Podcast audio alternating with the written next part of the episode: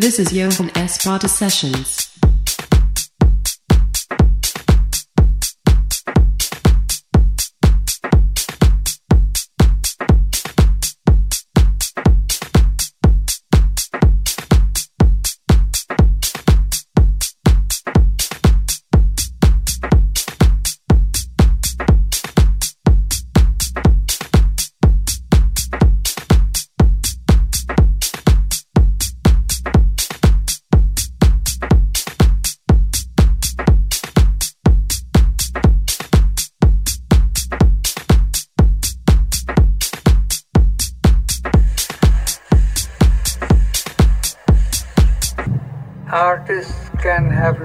Dreams. I always